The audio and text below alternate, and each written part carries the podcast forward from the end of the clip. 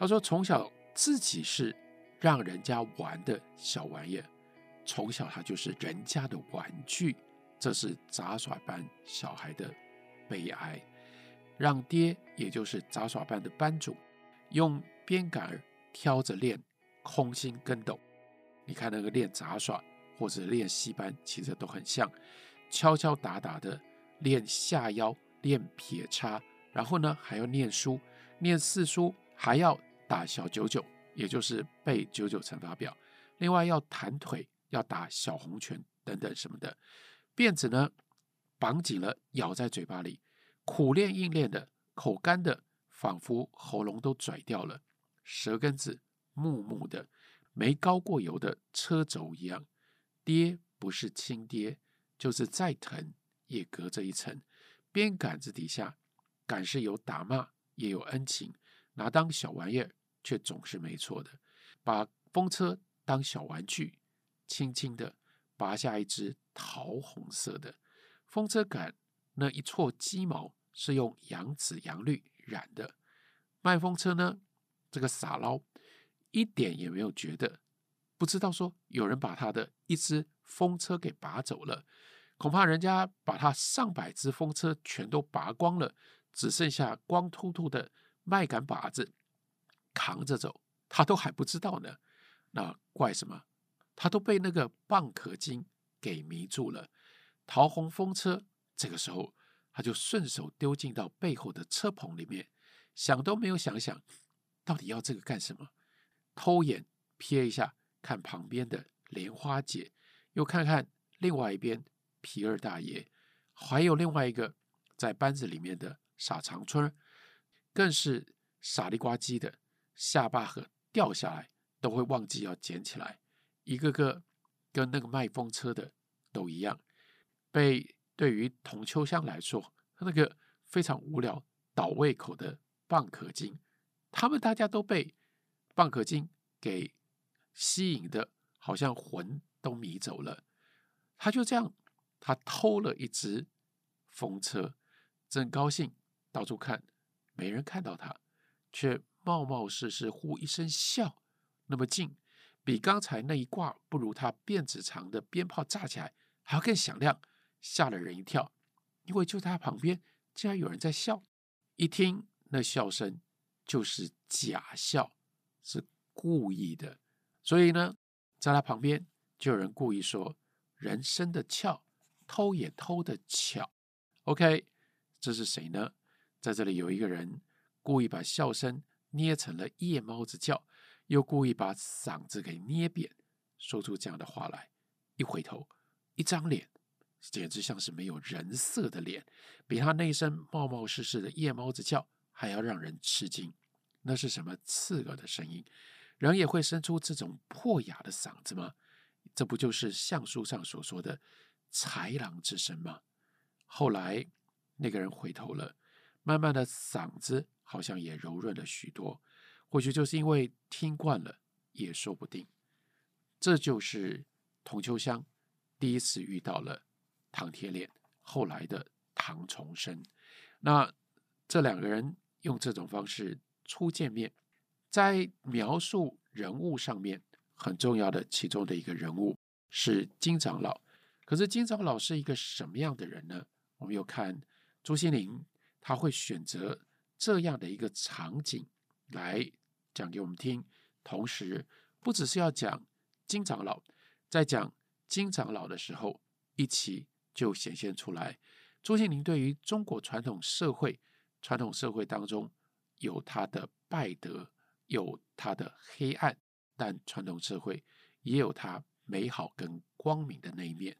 我们在读《狼》，在读《破晓时分》，我们知道朱西甯他的那种锐利的眼光剖析下去所看到的中国社会，他可以看得有多深。但从另外一个角度，当他要体会要告诉我们，乃至于要传流中国传统社会的一些美好的美意跟温情的时候，他也懂得用最有效的戏剧性的那种语言跟情节来铺陈，而不是抽象的告诉我们，更不是歌功颂德去喊口号。这里就有这么一段，是描述童秋香他们家里面的这个新的油磨坊，它的状况以及它的来历。他说，当初找生铁匠翻砂，两口子要沿用老油坊的招牌，油坊这么大的本钱，老油坊那边出了九成也不止。所以换句话说，就是金长老的老油坊，为了要帮助他们这对土匪家庭能够重生，放弃土匪事业，所以就帮助他们开磨坊，本钱有百分之九十是这个老油坊给他们的，所以对他们来说，自己应该是老油坊的分号嘛。那所以铁印模子应该注一个“金”字，这是老油坊，那就是金家的油坊。他们是分店，可是呢，金大叔不同意，借口说：“哎呦，你可不要扎了我们金家油坊的老招牌。”说：“哎，不不不，我们招牌不给你们用，那是个借口。”哪有那种事呢？油把式都是打老油坊那里分派过来的，老油把式和高师傅都是老油坊那边的头把手，就不只是本钱，连人连师傅都是金家的油坊派来帮他们的，出油好坏还不是全靠油把式的手艺，所以榨出来的油不可能跟老油坊有差别嘛。可是就硬要说我不让你们用金家的招牌，为什么呢？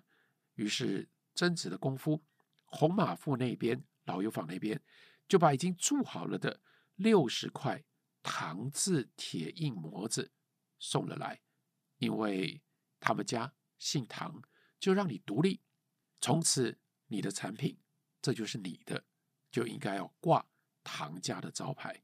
老油坊那边的恩情。真是没得说的，什么都准备周全了。铁印模子送来晚了几天，又是金家大哥亲自骑马拉一匹骡车驮来的，三天两头跑来监工的大叔，倒是挂着一脸的冰渣子，什么意思呢？因为这个招牌要印招牌的，要印的来的晚了，所以呢，爸爸就不高兴，摆脸色给送这个。六十个铸铁糖字来的儿子，那对他不满意，表示办事没办好。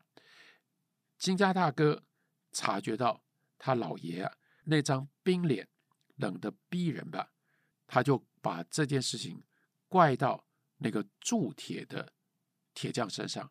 他说：“下回，哎呀，不要再找那个狼瘸子了，他那只好腿也该给生铁匠给烫瘸了才是。”他就狠狠的盯了那么去，然后呢，避开眼睛，不去看他爸爸。但不得了了，这句话，这句话讲谁？讲这个铁匠。铁匠姓狼，而且还有一条腿不方便。那因为他就是要表示说，这不是我嘛，就是这个铁匠，我多么讨厌这个铁匠呢？竟然就给我拖时间，恨不得诅咒他另外一条腿也瘸掉算了。其实大叔。已经冷冷瞅着他大儿子好几眼了。那童秋香一旁瞧着，这个时候他紧张的不得了，他很怕爸爸要发儿子的脾气，而且发大脾气。说起来，金家的大哥其实也是一个干练的人，多半是因为当爸爸的太过于精明，太过于强悍，所以做儿子的跟爸爸对照底下，就显得窝囊。不过金家三代下来，金长老、金大叔，接下来是金家大哥，一代强过一代啊！大哥弟兄三个，一个个都那么样生龙活虎，又都是读书节字、有学识的人。老大守家，老二在城里教学堂，老三去北京念大学堂。另外有八个小姐妹，也都读过书。那接下来我们就看。这段对话，这段对话是爸爸大叔就对着儿子问说：“你跟郎师傅是怎么订的货的呢？”儿子就解释说：“我跟他说好限期啊，他自己也就答应了，都照爷就是爸爸你交代的月底交货。那偏偏他到时候就跟你泡了，泡了就说没有按照承诺，气人呐、那爸爸又问郎师傅怎么说啊？儿子回答说：“理呀、总有的编，大概就是活儿太忙了，都是都是都是这种理由嘛。”大叔这个时候冷冷的听儿子把话讲完了，接下来才搭腔说：“这倒是头一回，可以听得出来，做爹的话里面有话有还没讲完的意思。”所以这个时候，做儿子的金家大哥。把嘴巴闭住了，没再说什么。大叔吸着烟，又说了一次头一回。嗯，做儿子这个时候搞不清楚了，有一点点不安，看着他爸。但这个时候就发现，这个大爷他说头一回另有意思，什么样意思呢？下面这句话可就严重了。大爷就对着。儿子说：“我到头一回听人家喊狼瘸子，他在意的是这件事情。那儿子就赶快解释说：哪会当面喊呢？只不过就是我再不懂事。但还没讲完，就被爸爸给打断了。他说：心里那么喊也就够了。他这个时候把口气放柔一点，对儿子说。”说的这就是道理了。说什么呢？将钱买心尖肉嘛。感情买主要比卖主高一等，只是嘱咐你一下，什么油坊不油坊的，也不过就是个卖油郎，别老把自己看得多大多粗。咱们不是那种张牙舞爪的人家，所以教训他儿子说什么，就是你跟人家买东西，不要就以为自己是大爷。我们也不过就是一个卖油的嘛，你有什么了不起？哦，看不起人家打铁的，叫人家狼瘸子。其实爸爸这件事情，他教或者是他要教训的，已经非常的严厉了。再说，跟狼师傅，你看他就叫狼师傅。咱们做了两代买卖了，哪一次炒锅裂了，蒸锅炸了，因为跟油。有关系的，这是重要的工具啊！这个碾轴磨坏了，哪一次不是一招呼，人家就什么活都放先放下，连夜替我们翻炒现到。再下来，当然就是你怎么能够叫人家狼瘸子呢？谁乐意残废不行吗？就算是作奸犯科，给官家锯了腿，你也没有什么好笑人家的。人不重，年岁重。学着要敬重人家。有一天，你一个碾子，你以为我们没有这种风险吗？你在榨油的过程当中给碾子压断了腿，难道就是你乐意去当瘸子吗？然后讲完了，就说洗个脸，吃饭吧。就这么一番话，把童秋香这一边听话的也给听冷了。这是大爷。接下来我们再看。老油坊怎么用什么样的态度来帮助这个新成立的他们唐家？他说：“这个搬到这边来，另立门户了。他们早晚来公家寨一趟，总是看到他们尽心尽力的想要拿上宾招呼，可是招呼不上，挺恼人的。杀只鸡也不算过分，又不是特别为了这个事情去赶集上阵去办货，可是呢？”他们就是不肯。有一次，八福他爷，也就是这个唐铁脸后来的唐崇生，也恼了，一把拉住大叔，就跟他讲说：“哎，你瞧不起你大侄子，那还是嫌你大侄媳妇一手粗菜吃不上嘴，没这个道理。意思说，来这里帮这个帮那个，已经老油坊。”帮他们这个新成立的油坊帮到这种地步，连一顿饭都不让你请。但这个大叔讲什么？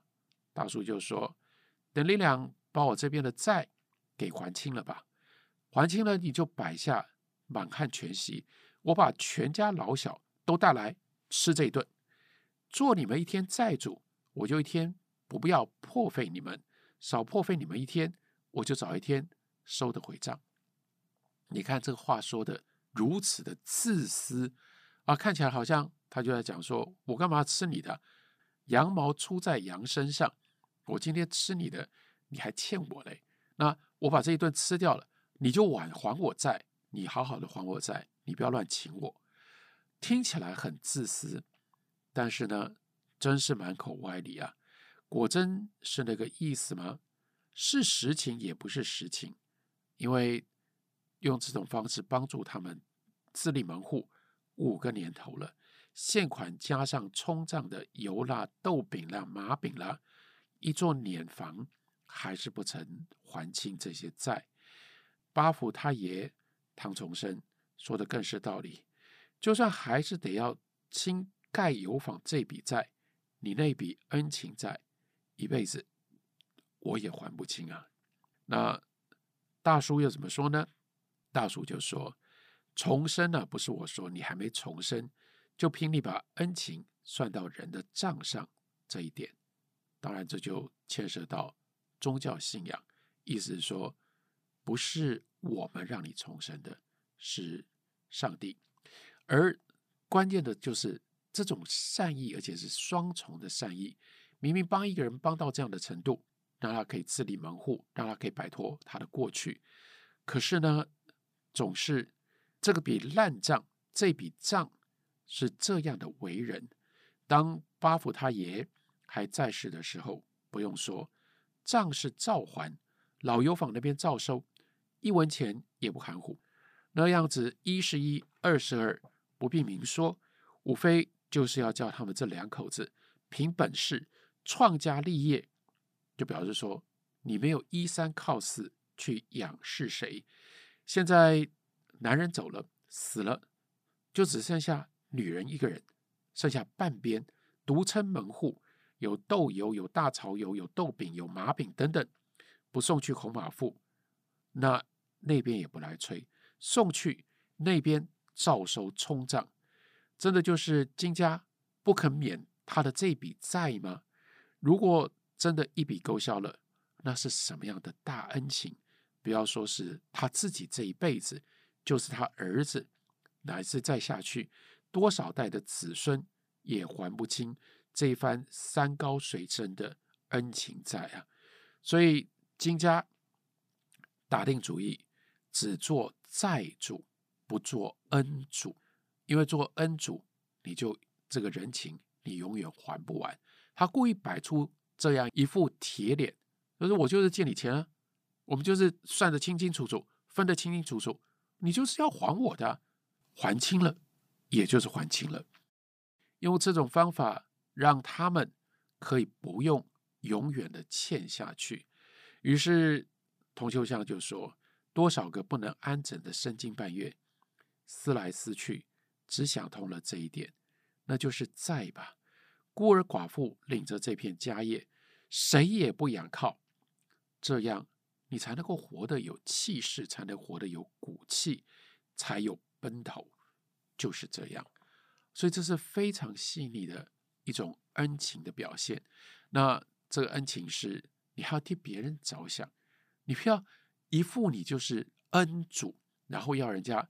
一直不断的来偿还，你真的要帮人家，你是要帮人家独立，让他能够自立门户，站了起来。这都是朱西甯他在描写人物的时候，他的一些特别的观点，以及他特别的写法。又回到莫言的这一篇序言上，莫言序言上他还说了这么一件重要的事情。他说：“汉魃的结构也显示了朱先生他不愿意按部就班的轻车熟路的讲述一个故事的艺术雄心，多少惊心动魄的事件镶嵌在一个线性发展的故事当中。的确，汉魃的结构也很特别。不过，莫言的这个描述讲得稍微简单了一点，在汉魃的小说当中。”它的开头是一开头的时候就已经是干旱到非常严重的时期了，所以开始这段文字是时令是立秋的时令，太阳还是三伏的太阳。入秋了，但太阳好像还停留在夏天，饕餮了整一个长夏的长老羊，仍然不知还有多渴。有的绿，所有的绿，所有的绿被扎尽了，意思就是这么滋滋滋滋的吸吮着弥河两岸被上天丢开不要了的这片土地，真不能叫人相信这是青纱帐的季节。如果在往年正常的时候，秋天，到处都是玉米田、高粱田，然后到处高高的这些庄稼都形成了一个青纱帐，本来应该是这样的景象。现在呢，整个华北和关东都是通天扯地的，到处覆盖着发怒的，原来应该要有的情况，那就是整个华北和关东都是通天扯地，到处覆盖着发怒的高粱和玉米。就偏偏只有他们山东这个弥河的两岸，扯开五六个县，无告的陷入在百日苦旱里，一百个老羊烁烁生烟的一个紧跟一个打这里滚过，一百个老羊直烧干了弥河这条旱龙和旱龙身上的每一片的鳞甲，龙多主旱，人多主乱，今年十二龙治水。旱是旱定了，这是开头。开头这种方式，接着呢是祈雨的行列，然后呢，经过了一段非常写实的，而且非常精彩，同时又带有那种异国异质情调的描述之后，才让童秋香上场。童秋香上场的时候，进入到了他的观点，这里。刚开头的时候，只讲了一个妇人，这个妇人领着孩子走出穿堂，那我们看到这个妇人那对稍微有些吊销的眼睛，乍乍受不住刺眼的阳光，眯虚着，越显得细长细长的，有一种诧异的神情，而且有几分气不愤的样子，牙齿咬得狠狠的。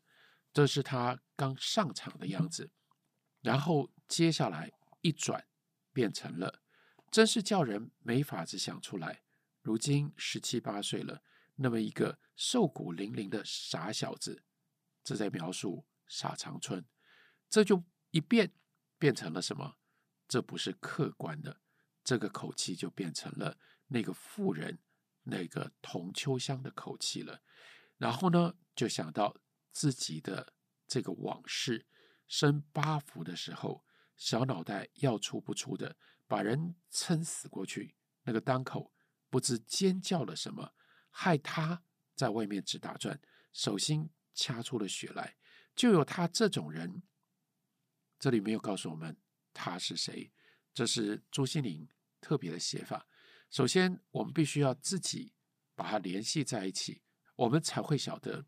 这里所用的是那个妇人的主观的观点，然后呢，联系到他的回忆，回忆当中，这是他临盆要生儿子的时候，所以我们才大致猜想，会在那里急得团团转，会在那里掐着手心出血的人，应该是她的丈夫，应该是这个要生出来的儿子的父亲。可是这个里他还没有名字，他也没有影像。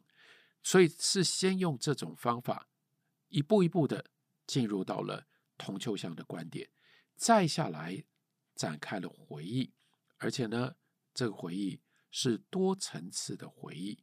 我们刚刚讲到，小说开始的这个时间是已经干旱了一百天，中间回去比较近的一点，那朱西宁是这样写的：出事那一天。黄的怕人的云堆，一垛追一垛，低低的插着树梢，没见过那么低、那么赶路的云。满天调兵遣将的一片潮乱，搬来了一场大袍子冰袍。那是一段天也昏、地也转的日子，只觉得自个儿熬不过来了，昏昏沉沉的，一个不吃不喝、不哭不闹的木头人，压根不知道还有自个儿这么一个人。天昏地转的日子，终究还是熬过去了，渐渐才又把自个这个人找了回来。想想那个当口失魂的样子，恐怕真的让人担心他会活不下去。年访停年，油草也干了，一盘两尺五的麻石大磨盘压在井口上，为的是什么？怕他小娘跳井寻短见。所以这里的往事是回头想起了那个时候他的男人唐崇生刚死掉到丧礼葬礼的那一段，然后还有远一点的，这是近一点的往事。接下来再到远一点的往事，这远一点往事呢，那就是当年他如何跟着这个杂耍戏班来到大坊村的过程。所以这是先把这样的时间结构上定下来了，然后再一点一点的填不同时间当中的不同细节。所以这部小说等于是至少有三条线索，然后呢，秘密的交织在一起，一条是他们刚来到大房村，跟当时还叫做唐铁脸的这个土匪头子如何被看上，两个人看上眼，然后接下来经历了这些波折，而终于成婚的过程。接下来第二段，第二个不同的线，这条线是跟唐铁脸结了婚之后，驯服了这个。土匪头子靠的是爱情，靠的是婚姻，靠的是男女关系。然后接下来两个人共同认识了基督教，进到了基督教，进到了教会，认识了并且信仰了上帝。然后接下来一直到唐崇生去世的经过。接着还有第三条，第三条则是当下现在，也就是开场那样一个干旱。以及村人的反应，于是在这个过程当中，借由越来越多的细节，朱西林带我们看到、体会，更进一步的，越来越了解，也就越来越同情这个小娘童秋香。我们知道她是一个什么样的人，我们知道她的个性，我们知道她的经历，还有我们知道她对于许许多多的事情的看法，还有她可能的反应。但也因为这样。随着这个小说叙事的前进进行，我们就作为读者越来越替他担心，因为他处在这一群迷信的村人之间，干旱越来越严重，村人就越来越急着想要找到解决的办法，做到了什么样程度？甚至就连立起来在路边那个电线杆都被村人硬是给拔起来。那为什么跟电线杆跟干旱有什么关系呢？不过就是大家想想看，电线杆那个“杆”字怎么写啊？不过就是木头旁边有一个干旱的“旱”呢。光是为了这个字上面的这个连接联想就不行了，要把电线杆给拆掉，或许干旱就能够得到解决。所以在这种状况底下，任何的迷信，迷信当中所指向的。可能的这种行为，可能的解决，村人都会信。那旱魃就在这里变得越来越大的一个阴影。旱魃作祟的这样一个说法，这样一个信念，就一路越来越逼近刚刚死去了的唐崇生。这个小娘，她跟我们之间有了这种感情的连结，于是我们等着，同时。我们焦虑的，我们想要知道她能不能够应付了这些村人，她这个时候如何继续保有她的自己的家业，她还要保护她死去了的丈夫跟那一方坟头。这个故事它有很多细腻的情感，同时这个故事它又有非常明确的让人读了越来越紧张的戏剧性，如此而。构成了这一部朱西甯乡野小说当中的最重要长篇小说《旱魃》，介绍给大家，推荐给大家。感谢您的收看和收听，我们下次再会。